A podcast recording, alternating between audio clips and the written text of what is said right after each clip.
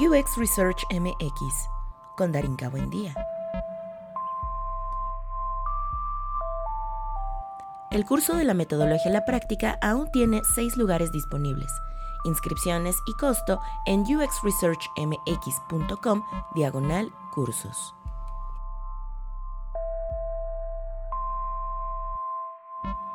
Entrevista con Emilio Sosa. Soy coordinador académico de la especialidad en diseño y experiencias, de la maestría en negocios y de la maestría en estudios de diseño en la Universidad Centro, donde también participo como, profesor y como investigador. Eh, soy un apasionado de los videojuegos, de la investigación, de la educación y realmente soy un fiel creyente de que cualquier proceso de investigación pues siempre puede llevar el diseño más lejos a resolver problemas más complejos. Muchas gracias por, por la invitación. ¿Cómo te va en el mundo de la investigación? Oh, pues ha sido, ha sido todo un trayecto, pero creo que en lo que cabe asentando un poquito, asentando. ¿Cuáles, ¿Cuáles han sido esas aventuras en el mundo de la investigación? Uf, pues yo creo que mi primera aventura en el mundo de investigación, pues creo que como muchos eh, que hemos empezado, ya sabes, como consultando al negocio de mi primo que quiere hacer una app, ya sabes. este, creo que sí, o sea, la primera investigación como que pude catalogar como UX, ¿no? Porque antes como que todo el tema de investigación lo conocía como a través del marketing, ya sabes, de grupos focales y todo esto pero la primera investigación eh, la recuerdo bien porque fue a través de este método que se llama Design Sprint, familiarizados seguramente porque han hablado de del método acá. Conocemos la obra de Entonces, Design Sprint. este, como que ese fue mi primer acercamiento a la investigación. Este, usamos ese método para fundar una startup que se llama centralenlinea.com, de la que un poco después de que lo hicimos, que jaló muy bien, o sea, pasamos de, llevamos ocho meses trabajando, intentando hacer como una startup de e-commerce. y estamos vendiendo baratijas, chucherías, vinos, eh, lo que se nos pusiera enfrente. Y nada funcionaba. Entonces fue como de, tengo que regresar a la literatura. Entonces me eché ese libro y pues convencí al equipo como tenemos que parar toda una semana para hacer el sprint. ¿no? Entonces, pues lo ejecutamos, salió muy chido y creamos este modelo que pues sigue, sigue vivo. Em, pero ahí pues fue como este primer acercamiento a hablar con usuario, así recuerdo que les presentamos en ese momento, era un prototipo, primero les presentamos como un flyer, este después como un mockup que habíamos hecho a la página. Y ese fue como la primera vez que realmente como dije, ah, pues tengo que hablar con alguien que vaya a usar el producto, ¿no? Y ya después de ahí entré a la maestría en estudios de diseño en centro y conocí a alguien que tal vez te es familiar, Eric Yáñez. este, Invitado del episodio pasado. Claro. Eh, y él me enseñó el primer guion. No voy a decir de qué empresa me enseñó este guion porque este eh, me lo, me lo corren, pero este me enseñó un guion y fue como de, ah, pues así se hace esta parte. Y pues yo lo vi, fue como, ok, está increíble, voy a intentar venderlo. Y, pues ya vendí como dos, tres consultorías como de investigación. Porque yo vengo de, de, del TEC, de la Escuela de Negocios. Entonces yo soy usualmente como... negocio, sí, vamos a vender jugos. No, este, pero pues usualmente sí soy como el vendedor del equipo, ¿no? Entonces eh, hicimos primero como una consultoría para una aplicación que quería hacer... Eh, un, como un buscador de actividades para niños. Entonces como que el look and feel que habían agarrado al principio era, ya sabes, como vómito de Mickey Mouse, así un montón de colores y todo es súper enfocado a niños. Entonces, eh, para esta investigación agarramos como un montón de perfiles distintos, así porque pues al principio así como que no sabíamos lo que estábamos haciendo y fue como, pues hay que hablar con todos, ¿no? Entonces hablamos con mamás, papás, con niños, maestras de escuela, así como con un montón de gente, como fueron como 18, 20 pruebas, bueno, entrevistas. Y lo que descubrimos eh, de las mamás pues era como de, mm, me caga Mickey Mouse y todo lo que tenga que ver como con eso este, yo quiero buscar un lugar pues donde pueda ir a echar copita con mis amigas mientras mi hijo se está ahí este, molestando con otros niños, o sea, como esta expresión de, o sea, sí soy mamá, pero no estoy en mi vida y no todas mis aplicaciones tienen que girar en torno a, a mi rol como mamá, ¿no? Entonces fue muy raro porque este, pues, o sea, fue un insight súper bueno, o sea, como con accionables muy claros de, pues tenemos que enfocar la parte de filtros, ¿no? Pues a que justo te ayudan a encontrar lugares, pues donde puedas ejercer como estos dos roles, ¿no? De ser una mujer y, y, ser una mamá y que son cosas que, que, pueden ser aparte y que no siempre quieres meterte a recorcholis, ¿no? Y para los inversionistas como que habían pagado este estudio fue como de, no, es un cambio demasiado radical. Y al final decidieron no hacer nada con ello. Este, un clásico. Sí, un clásico, un clásico. Así, casadísimos con la idea. Entonces cuando que vieron que la idea cambió fue como de al diablo. Okay. Uno de los este riesgos de la investigación. Claro, totalmente, ¿no? Y creo que a veces se le ve como un, ah, pues qué mal resultado, pero al contrario, ¿no? O sea, te ahorraste medio millón de pesos desarrollando algo que iba a ser basura, ¿no? Entonces creo que esas fueron como de, de mis primeras partes de investigación y ya después como que le entré un poco más a esta parte de investigación académica. Okay. Y en la, en la maestría hicimos una investigación para analizar como 360 sitios web en temas de accesibilidad usamos una herramienta que se llama Wave de la Universidad de Pittsburgh, donde hace como un análisis técnico como de robot de un montón de elementos de accesibilidad. Y, esa investigación la hice con el doctor Alan Villegas, que él está en el departamento de emprendimiento de HS París, en el campus de Qatar entonces hicimos esta investigación con métodos mixtos porque aparte hice como entrevistas a diferentes actores de la sociedad civil, de gobierno, para entender un poco qué implicaba que una página no tuviera cierto nivel de accesibilidad. Entonces fue como de, pues mira, todas las páginas de gobierno que deberían de estar por lo menos en... Eh, tú a nivel este, gubernamental tienes que cumplir por lo menos con el grado AA de una norma que se llama WCAG 2.0. Entonces, si no cumples con eso, pues teóricamente pues está rompiendo un montón de acuerdos internacionales de derechos humanos para las personas con discapacidad y pues en, ese momento que fue hace como dos años que hicimos esta evaluación, no había una sola página que cumpliera el grado A, ni privada, ni pública, ni de comercio electrónico, de nada, ¿no? Entonces, eh, siento que es como otro tipo de investigación, ¿no? Y creo que ahí es donde, como este tema que la diferencia como entre lo académico y lo práctico, ahí me quedó muy clara como esta primera intención. Eh, creo que pues obviamente hay muchas cosas accionables que salen de esta investigación de accesibilidad en términos de pues qué pueden hacer estas páginas, pero pues también tiene una intención de contribuir al conocimiento. Y siento que a veces hay muchísimas empresas como eh, como Multiplica, ¿no? que tienen un montón de conocimiento y han desarrollado así de que mil herramientas este, y mil formas de hacer las cosas. Pero pues se queda en el proyecto, ¿no? Y se queda para este mi cliente súper grande banco y se queda para esta súper empresa que tiene millones de pesos. Y ese conocimiento pues no sale de regreso a las personas que quieren estudiar esto, ¿no? Y apenas, pues también como todo este tema de UX Research se está empezando a consolidar en la parte académica, pues cuesta mucho trabajo jalar las prácticas más actualizadas, lo que se está haciendo hoy, porque pues se queda en un NDA, ¿no? Entonces creo que la investigación más académica llega a abordar un poco eso. Sí.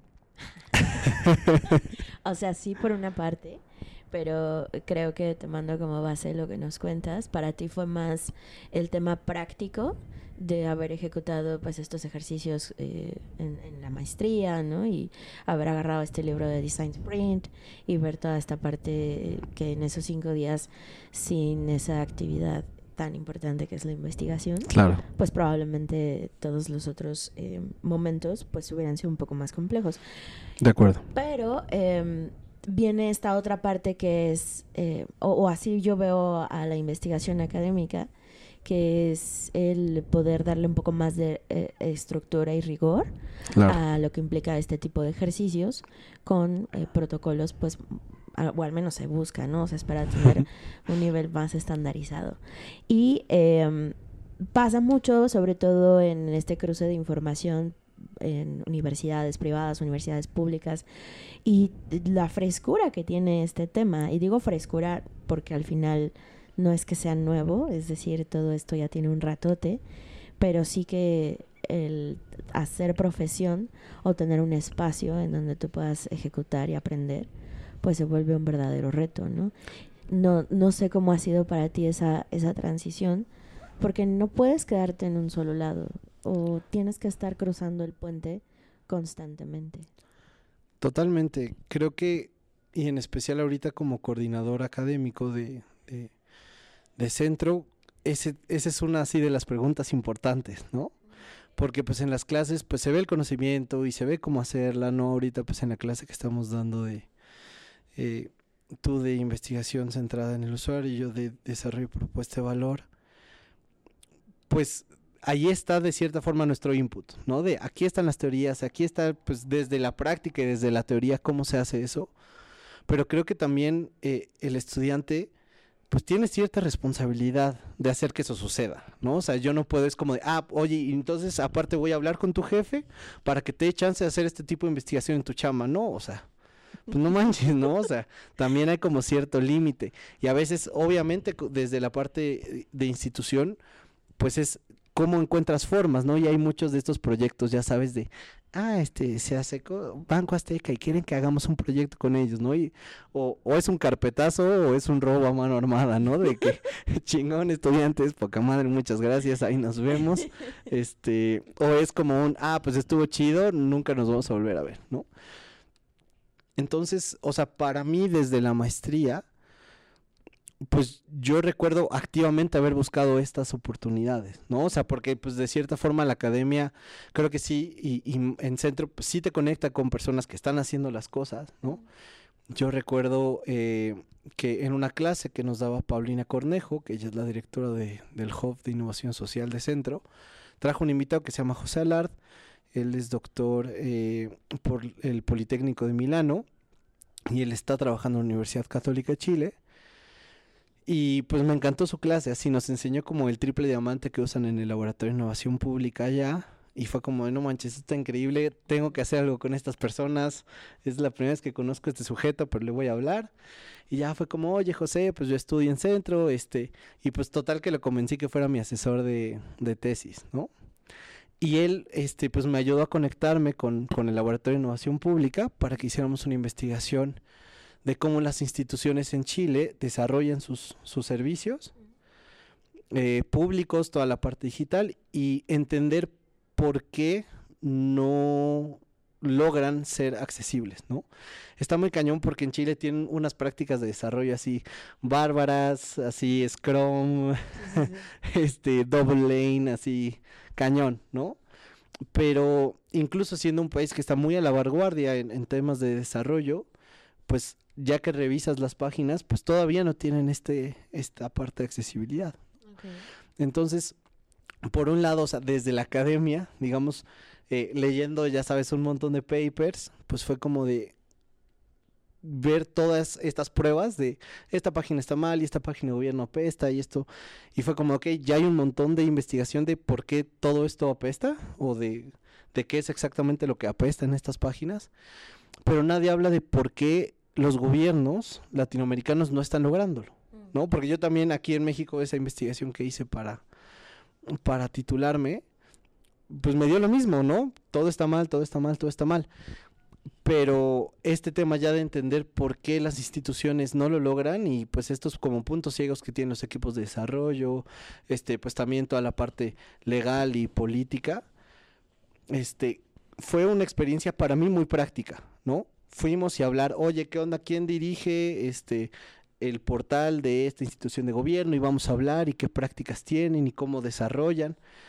Y creo que es un poco la tarea de la academia borrar esta línea entre teoría y práctica. Es una línea falsa, ¿no? Robando así, citando a la doctora Carla Paniago, que fue la que me hizo realizar, bueno, me hizo llegar a esta a esta idea. ¿Quién también viene al podcast, recordemos. Crack absoluto. Y, y justo el otro día le estaba hablando y me dice, es que, o sea, tienes que, que entenderlo, ¿no? No hay una línea entre la teoría y la práctica. Pero definitivamente hay muchas personas que se dedican exclusivamente a la teoría y que no llevan eso a la práctica. Y ahí es con, donde se empieza a generar como este sesgo, ¿no? Sí, creo que no hay una línea, pero sí hay pasos para llegar a. O eh, el espacio de la experimentación, si no tiene un registro, lo decía Da Vinci, pues es solo observar un fenómeno sin poder captar toda su esencia, ¿no? Eh, creo que decías dos cosas, ¿no? La primera, y me gustaría regresar a ello, que es la responsabilidad que tienen las personas que ejecutan la investigación para que se vuelva, eh, primero, mm, un aliciente de cambio, es decir, que no solo se realice, sino que se adopte. Y cuando decimos adoptar, no es de, ay, les voy a mostrar el slide. Todo el mundo va a decir, qué gran investigación. Y después de dos semanas nadie se va a acordar ni el nombre de quien la presentó. Em, es decir, ser actores o ser partícipes implica desde el día uno y cómo involucramos a las personas en ese proceso. La segunda es, ¿por qué toma tanto tiempo? Y esto es un saludo a nuestros alumnos. No, no, es cierto. Pero un poco, eh, no, no, no solo en esta, en, esta circunstancia, ¿no? Ya llevo varias generaciones, varios años dando clase y siempre es este comentario. Al inicio es, ¿por qué nos estamos tardando tanto en definir el problema? Y el segundo momento es, qué bueno que lo hicimos, ¿no? O sea, me acuerdo tanto de ti, de cuando es, y si no lo vemos de esta forma, ¿de qué otra lo podemos... Em, transformar, ¿no? Para mí el, hacer o definir un problema de diseño, un reto de diseño es como aprender a hacer origami. O sea, tienes que doblar tantas veces la hoja hasta que sepas cuál es el corte o el suaje perfecto, ¿no? ¿Cómo, cómo ha sido eso para ti? Pues creo que los dos tienen como una relación, ¿no? O sea, importante. Porque justo, o sea, decir, pues voy a, por un lado, hacer mi investigación de escritorio y por otro lado, pues sí, hacer mi investigación primaria también es un acto de investigación. O sea, leer un libro, no agarrar un journal, ver un video, también es un acto de investigación y tiene que ser, verse como algo que, forma parte de las actividades.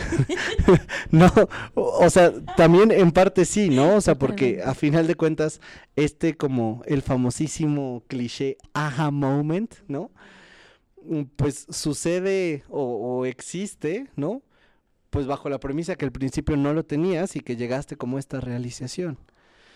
Entonces, desarrollar un proceso de investigación, pues también es entender que estás incidiendo en algo, o sea, solo por el hecho de empezar a investigarlo y empezar a analizarlo, es tu primera forma de incidencia.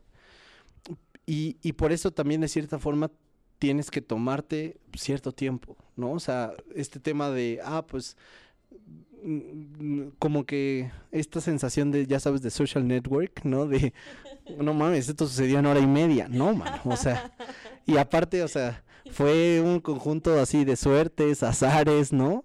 Es como de, ni esto sucedió en hora y media, y este güey, la verdad es que le pegó de cagada, o sea, no hizo un proceso de investigación adecuado, definitivamente, o sea, entonces, este, a veces es eso, ¿no? O sea, está como esta falacia de, ah, pues como él lo hizo así, ¿no? Así de la nada. Eh, Pásame la receta. Exacto, es como, ah, pues todos lo pueden hacer así, y eso es totalmente falso, ¿no? Y a veces como que también siento que se ha generado un gran, una gran mitología de todos estos eh, emprendedores y emprendedoras, ¿no? Que de repente pues la arman, y porque ellos la armaron en una condición y en un contexto específico, creen que ya es el rule of thumb y tenemos que darle a todos, ¿no? O sea, y no es así. O sea, Nos van a funar. Sí. Pero es un poco, este, entender eso, ¿no? O sea, que, que también, eh, o sea, en la sociedad, pues, existen varios roles y todos esos roles son importantes, ¿no?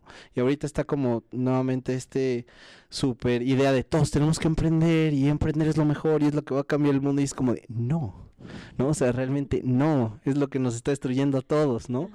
Entonces, eh, creo que también, pues, la, la academia, como no sé si funciona exactamente así ahorita, pero como debería funcionar, pues también es como un buen contrapeso. Y también los contrapesos son activos. Y lo que tú dices, o sea, este proceso de, de, cómo vamos a incidir realmente en eso, es justo, eh, ya tengo mi research paper súper chingón de 40 cuartillas, ¿y qué vas a hacer con él? Si no haces nada con él, es justo tú así agarrando esta línea y decir, esta es teoría y vámonos, ¿no? Y es eso, y, y, la teoría, pues también si no tiene una validez práctica, pues ni, ni es teoría, ¿no? Entonces realmente es como basura, ¿no? Entonces creo que ese es el balance que, que los estudiantes deben de entender. O sea, que llevar el proceso y llevarlo a cabo, si realmente no lo empujas como a este tema práctico, pues tal vez funciona a cierto nivel pedagógico, ¿no? O sea, sí, sí hay como formas de escalar actividades y tal vez hay actividades que no van a ser extremadamente impactantes, pero que forman parte de tu proceso de aprendizaje.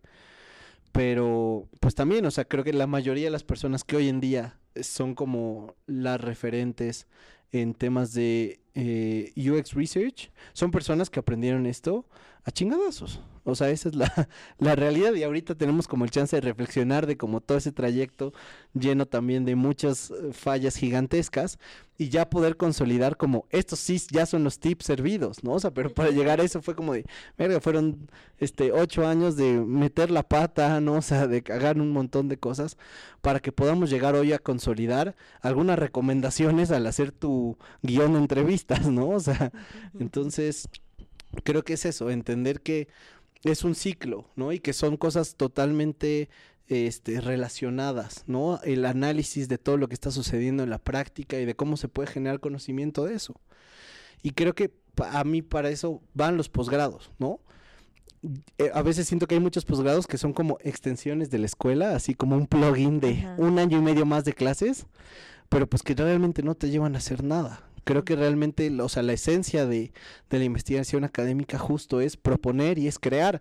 Y a veces eso se ve como, eso es lo, ese es el emprendimiento. Ni madres, porque tú te lo quedas para hacerte rico tú y está chido, ¿no? O sea, mm, este es que esté repleto de varo, pero todo, toda investigación apuntala a capitalizar las motivaciones, se sabe.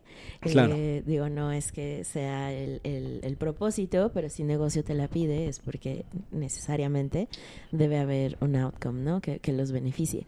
Pero eh, deseas algo que me llama mucho la atención y, que está bien chido de, de recalcar, ¿no? O sea, el camino no es fácil, nunca, nunca lo ha sido, sobre todo por esto que que decías al final, ¿no? Los que hemos aprendido, los que hemos hecho esto eh, desde la Universidad del Internet, me atrevo a, decir una vez más, porque es así, o sea, ¿no? hasta enfrentarte con la academia en estos momentos y decir, nada de lo que está exponiéndose en este momento podría ser de otra manera si yo no lo hubiera experimentado y por ende, a través de la experimentación y, del aprendizaje, puedo aportar o puedo crear, ¿no? Y muchas veces esas líneas que nos dibujamos todo el tiempo, pues no nos dejan crecer, ¿no? No nos dejan eh, iterar con estos nuevos modelos que, esperaríamos poder eh, empezar ya a trabajar, ¿no? Has hecho muchas cosas, Emilio, has, has, has hecho mucho para eh, la edad que tienes. Digo, la mayoría de las personas que, que, hacemos o que escuchamos este podcast, pues ya somos señores treintones que nos mama estar el viernes guardados en nuestras casas. Pero eh, sí que un poco revisando tu, tu trayectoria, porque claro, se debe hacer research para hacer una buena entrevista.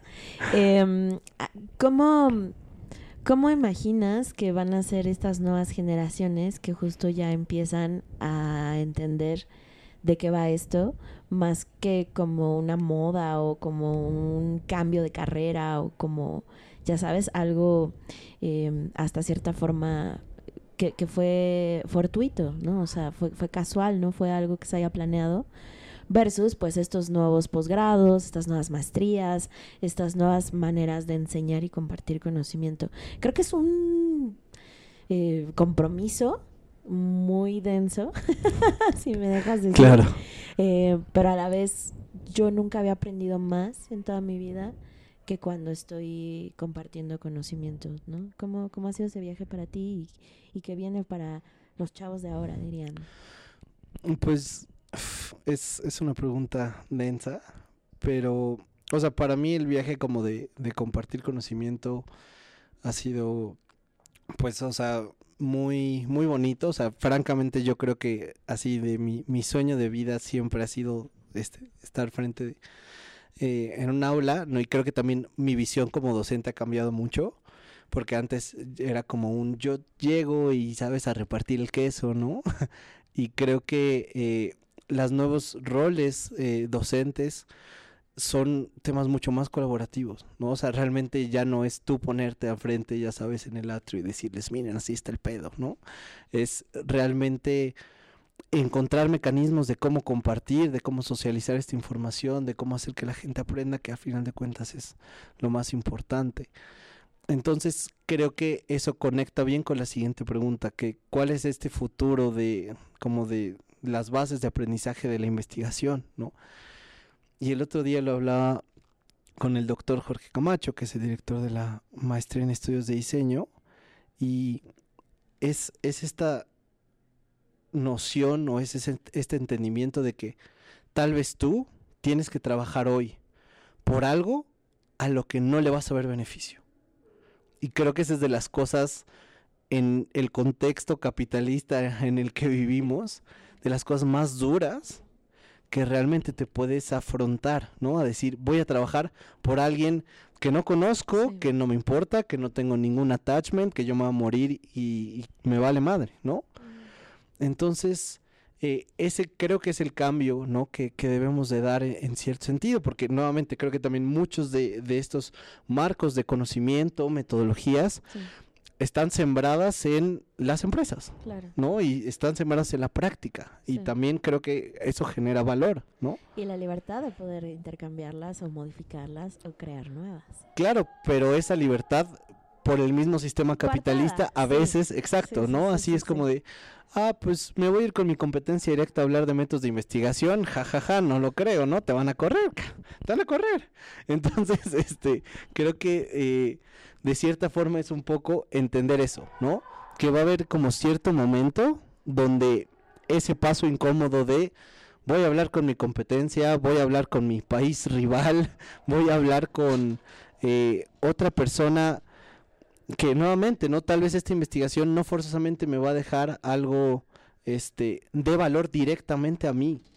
Y es eso, a veces vamos a tener que trabajar por personas este que no vamos a conocer, que no nos van a dar las gracias, que lo vamos a hacer en la oscuridad de este de nuestra práctica, pero que necesitamos generar como pues ese valor para pues para parar el galopante caballo del capitalismo que nos va a llevar a todos al risco, ¿no? Entonces, así neta, se burla un montón de mí este, este Jorge, porque es así, un amigo me regaló una, una foto de, eh, de Marx, así que tengo así en la parte de atrás y es como de... ¿Salen tus calls? Sí, salen todas mis llamadas, ¿no? Así, cada vez así, ya sabes que alguien está excediendo la maquinaria del capitalismo, así me muevo un poco y, sale Marx ahí diciendo, tienen que redistribuir, eso de redistribuir esto, ¿no? Pero es como de, o sea, ¿qué pedo? O sea, ¿cómo que eres un, o sea, porque yo me catalogo como un business designer, ¿no? O sea, como en toda la parte que doy de consultoría, es como que eres un business designer post-capitalista, marxista, y es como de, pues suena raro, ¿no? O sea, pero sí hay como una parte de mí que es como de quememos este sistema y mandámonos todos al diablo, ¿no? Pero creo que es un poco eso, esa responsabilidad que debemos de cierta forma de ir eh, desarrollando para intentar generar un balance entre comer, ¿no? y poder pagar una renta y los servicios. Pero sí pensar en que parte de nuestro trabajo debe de ser y debe estar dirigido hacia una no retribución. Y eso es duro, porque cualquier escuela de negocios, no que yo lo viví mucho, te va a pedir todo lo contrario. Entonces, sí, para mí entrar a centro fue como un shock cultural así terrible porque pues yo venía de la escuela tech y emprendedores por siempre y la hipoteca social, ¿no? Entonces fue como de no, pues hay un montón de esas cosas que no eran ciertas. O sea, yo recuerdo así durante la universidad decir como es que las empresas salvan al mundo, ¿no? Y ahora casi que me volteo a ver y es como, uh", así como de fuchi, ¿no? Pero también creo que eso es, es parte del aprendizaje, ¿no? O sea, retar esos conocimientos, cambiarlos, aceptar que pues tal vez la pudiste haber cagado en el pasado y no significa que por eso debas de commitment total a tu argumento y hasta que te mueras, pues no, no. Claro, ahí podemos eh, iterar también. Sí, 100%. Súper. Eh, no sé, creo que eh, parte importante de hacer este podcast y de poder prestar eh, pues como esta, esta plataforma a las personas que están involucradas en, primero, compartir conocimiento, como dijimos, que es algo que haces todos los días, eh, o al menos de lunes a viernes. Pero eh, eh, también hay otra, otra retribución, ¿no? Que va justo más allá de esto que decías de vivir y pagar, ¿no? por, por, por, existir, que eh, va, va más en función de, de, esto que decía al final, ¿no? De aprendes de quién, o sea, aprendes de las personas a las que les compartes, porque el reto está en esos cuestionamientos, ¿no? Y en saber que no siempre vas a tener la razón o que van a haber nuevas personas con otras miradas y otras perspectivas. Esto del choque cultural, sin duda alguna, ¿no? Yo, yo, o sea, para mí dar clases, pues primero empezó como darle clases a los diseñadores, ¿sabes? O sea, darle clases a las personas que ya tenían una noción o una base de lo que implica estar todos los días trabajando. Y para mí por eso ese método como lo voy a hacer lo más roleplay posible. O sea, yo voy a ser tu stakeholder y el juego es, te la voy a hacer muy imposible. Perdona a todos mis exalumnos, pero sé que les ha funcionado. O sea, sé que ha sido, porque es como un, no te voy a dar la receta, no te voy a dar el problema resuelto. El problema resuelto viene en todos los libros. Lo que necesito es que esta parte crítica y esta construcción de quién eres y de lo que conoces y cómo lo puedes ir adoptando a, pues, e, e, esas barreras que tienes que eh, todo el tiempo estar eh, pues justo no trabajando ya sea con los stakeholders con las empresas con las organizaciones inclusive con tus con tus múltiples personalidades no lo, he dicho varias veces aquí en el podcast. Mm, pero o sea como la persona que necesita ser para entrevistar, para hablar y para obtener información, pues probablemente no sea la misma a la que te vas a topar en un perreo o en una biblioteca, ¿no? Pero hasta desarrollar ese tipo de cosas, son eh, aprendizajes continuos. O sea, no es algo con lo que digas, ah, huevo, lo aprendí en un video de 20 minutos, el libro ya lo dijo y vámonos, ¿no? Em, a, lo, que voy es ese, ese aprendizaje y esa experimentación y ese chance al error, eh, que luego también he escuchado a mucha gente romantizarlo, ¿no? Como de, pero el error es parte de nosotros. Y es como, o sea, sí, pero también tienes que hacerlo consciente, tienes que registrarlo y tienes que tener un plan para saber qué haces con ello, ¿no? Como, como cuáles, cuáles han sido, si este fuera el formato de las Fuck of Nights en, el, en el podcast, ¿cuál fue la cagada que te hizo, ya sabes, como decir, ok, tal vez no lo sé todo, pero ahora para la próxima probablemente tenga este otro acercamiento? Ok, pues yo creo que pues una de las grandes cagadas, ¿no? O sea, fue este mismo proyecto de Central en Línea, ¿no? O sea, este, yo, yo me salí de, de la sociedad, así creo que todavía a nivel contractual, así que tengo como 1% o algo así. Entonces, supongo que estoy en mi derecho de cagarme en la empresa que fundé, ¿no? este, pero, o sea, pues justo, ¿no? O sea, yo ese proyecto pues lo hice con con amigos, este, con mi novia en ese momento, ¿no? Entonces, este, creo que ahí fue como de las veces que me, que me di cuenta como de lo perverso que es el capitalismo, ¿no? o sea, y lo que la gente está dispuesta a hacer por, por dinero, por control, por poder, por sentimiento de autoridad, ¿no? Entonces, eh, creo que para mí ese fue como de los últimos como breaking points que me hizo como empezar a reflexionar más en torno a al rol de las empresas en las sociedades.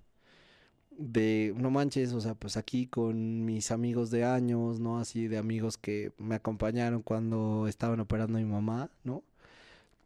Y pues ver ese cliché, ya sabes, de, de tíos de, es que el dinero cambia a la gente, ¿no? Pues sí, ¿no? Y a veces, o sea, muy, muy de la chingada. Entonces, o sea, creo que eso fue como una de las razones como para para ese conocimiento que, que generé, ¿no? También de una forma como muy práctica, porque ya sabes, así, pues firmé el vesting así, sin voltear a ver, porque pues eran mis amigos y entonces pues todo estaba chido, ¿no? Y, y creo que es un poco entender eso, o sea, que es un sistema tan grande, tan complejo, tan coercitivo, tan poderoso, o sea que pues tiene, tiene el poder y la maquinaria para convertir a, gente buena en mala.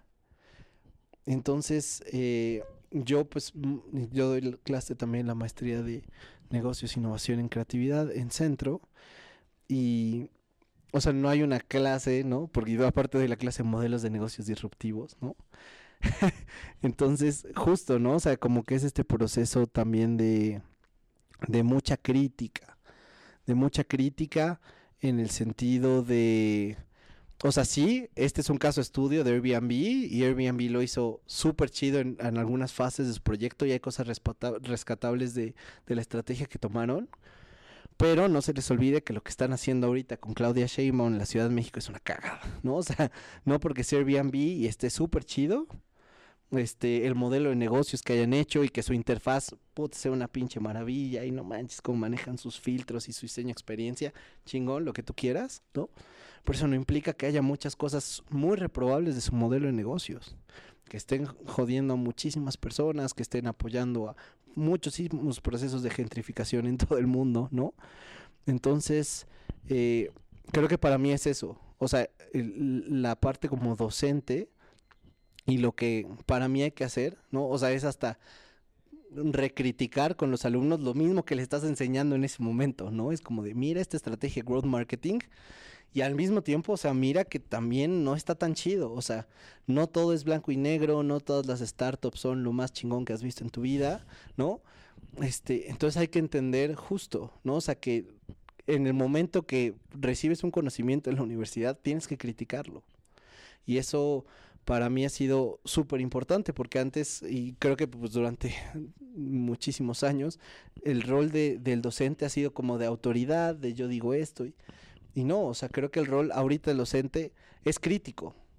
Y es crítico en el sentido de que es importante y es crítico en el sentido de que debe de criticarse a sí mismo, a sus propios conocimientos, a lo que está instaurando. Totalmente, totalmente. Eh, qué denso. sí, no, sí. Eh, hay, muchas cuestiones de de lo que cuentas o de lo que narras que pues seguramente nos ha pasado más de uno, ¿no? Como en estos temas de eh, la confianza y la lealtad y pues estos valores que pueden ir alrededor de situaciones eh, pues un poco más subjetivas, llamémoslo de alguna manera. Eh, pero también creo que es importante decir que el, tener una estructura y un rigor, eh, eh, la palabra rigor la he escuchado mucho estos últimos días, perdón que la repita, pero es que tiene como esta doble connotación, ¿no? O sea, es medio peyorativa, justo en el sentido de lo estricta que puede ser, pero también el rigor académico, la estructura que requiere, eh, en el caso particular, la investigación. Yo sí soy eh, esa profesora, ¿no? O sea, sí necesito que exista esa, esa columna vertebral que la sostenga. Porque si no registras y si no documentas eh, eso, eso que ocurrió, ya sea em, esos matices, ¿no?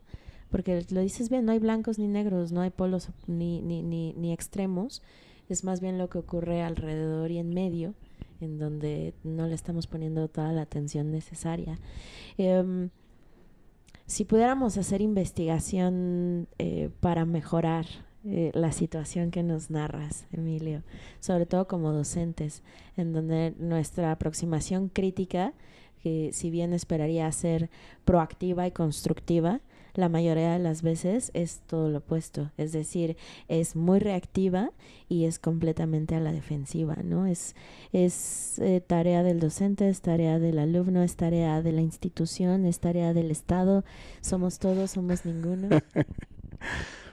pues yo creo que, bueno, en el contexto nacional, ¿no? Pues, o sea, definitivamente pensar en las estructuras legales que sostienen al, al sistema educativo, pues también es muy pertinente para pensar en pues cómo podemos eh, innovar, transformar, desarrollar nuevos conocimientos, ¿no? creo que eso también es, es muy importante porque a final de cuentas, o sea, por más que eh, tú como universidad pues quieras hacer las cosas más rápidas, innovadoras, ¿no? Así cambiar de un día al otro, estas estructuras legales no siempre fomentan eso, ¿no? O sea, y en, temas de políticas públicas hay teorías, ¿no? Respecto a, a, los marcos legales que fomentan la innovación.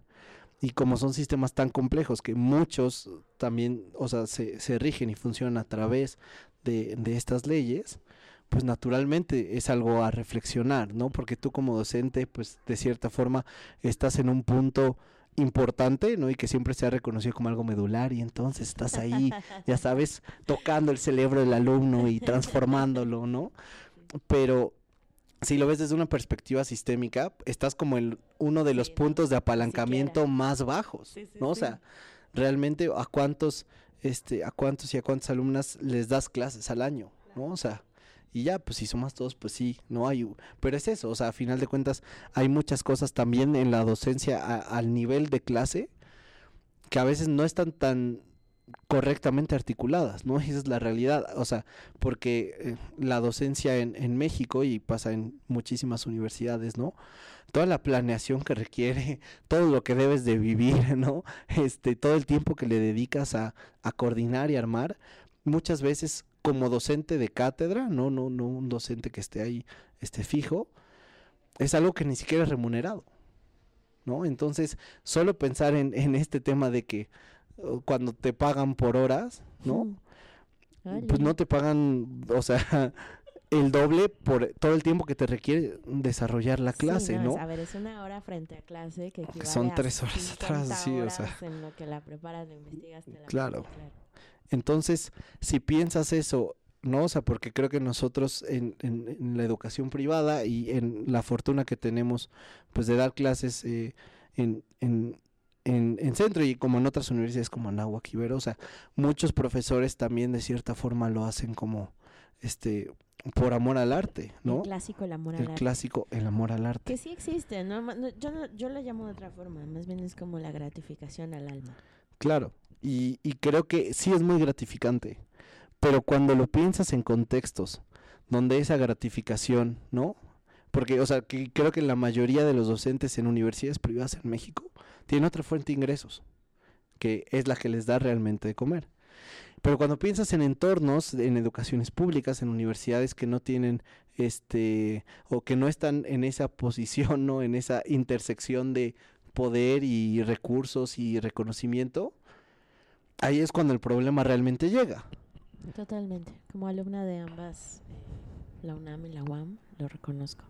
Y, y, y, creo que ahí el, el, tema de a quién le toca, ¿no? Ya para ir cerrando la conversación. Y también, eh, pues que nos des eh, justo un par de recomendaciones para las personas que están escuchando esto y que de alguna forma o están transitando por el mundo académico y ya guiño guiño vieron este lado de del arco iris, que sí tiene muchas cosas positivas y, y, también otras no tanto, pero sin duda es un espacio em, que permitiría de alguna forma crear.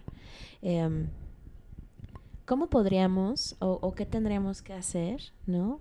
Para empezar a conectar estos puntos de la educación eh, de estas nuevas formas de innovar, de estas nuevas formas de proponer eh, que adopten ¿no? estas maneras de resolver problemas, no tanto desde la academia o desde la escuela, digo obviamente sí, también se vale si nos quieres platicar un par, pero eh, ¿cómo, ¿cómo, van cambiando de carril la primera, ¿no? Y, la segunda, un par de libros o recomendaciones como un must. Ok. Pues yo creo que lo más importante en este proceso de cambio es no perder nuestro sentido de agencia. Todos tenemos una incidencia en el futuro y ese sentido de incidencia, pues así se le conoce, ¿no? Como qué tan, qué tan agente yo soy en el cambio. Y recordar pues que como el futuro está por verse, pues siempre podemos encontrar un camino hacia, hacia esa incidencia. Entonces, si tú eres un estudiante, un profesor, un investigador, ¿no? O sea, que te ves como súper chiquito y yo pues estoy en medio del gran sistema, pues recordar que hay formas para incidir, ¿no? Y a veces pueden ser cosas más chiquitas, pero nuevamente todo escala, ¿no? O sea, todo puede ir de cierta forma creciendo. Y si tú desde el momento cero te sientes como que tú no puedes incidir en nada porque el sistema es muy grande y muy complejo, como ya los asustamos el día de hoy, ¿no? Este, se nos olvida que podemos incidir. Para mí es eso, o sea, nunca olvidar que por el cualquier rol que juguemos en el sistema debemos, ¿no? No sé, este creo que sí sería la palabra, debemos de encontrar la forma de incidir. Y como recomendaciones, este Donut Economics este, de esta autora con apellido Rothorn. Ella hace una crítica súper buena de la educación económica, o sea, de así de las principales teorías económicas, como ya como que ninguna se sostiene, y cómo deberíamos de intentar empujar a todas las personas en el mundo que estén debajo de la línea de pobreza, que no tengan acceso a educación, o sea, que no podemos casi casi de producir un iPhone case de iPhone 12 más en el mundo si hay personas que pues todavía no tienen que comer, ¿no? O sea, cómo podemos redistribuir. Este, creo que ese es un libro eh, sumamente importante. Y el otro, Ruined by Design, de Mike Monteiro, joya. Así, si después de esta plática no terminaste de odiar a las Big Tech, este libro va a ser la chamba para que termines de detestarlos a todos y entender, y nuevamente conectar con el punto pasado, que nosotros y nosotras como diseñadores, investigadores, tenemos esa capacidad de decir no, de poner un alto, de decir no quiero participar en esta desastrosa iniciativa que va, este, como lo, lo ven en el libro, así de que Microsoft hizo este software de reconocimiento facial para ICE y un montón de cosas, hasta que hubo gente que puso altos, ¿no? Y no hubo empresas que pusieron altos, hubo personas que pusieron altos creo que esas dos recomendaciones van a maridar bien con esta, conversación. Emilio, muchas gracias por venir a platicar conmigo en el podcast. ¿En dónde te encontramos en las redes sociales? Me pueden encontrar como arroba el Emilio Sosa en Instagram y igual Emilio Sosa Estrada en LinkedIn, este, ya no tengo Twitter. Qué bueno. En, especial con el shit show que armó Elon Musk. Señor Musk. este, que está buenísimo, por cierto, muy cagado. Este, pero pues por ahí, este, soy muy abierto, escríbanme sin broncas. Súper, muchas gracias. Muchas gracias a ti, Dar. Increíble. A ti por venir. Tu podcast, ya todo un referente. ¿Qué te digo? Ahí luego tus alumnas me abordan. ahí, ahí les mandamos muchos saludos. Antares. Sí, muchas gracias a todos por escuchar. UX Research MX con Darinka Buendía.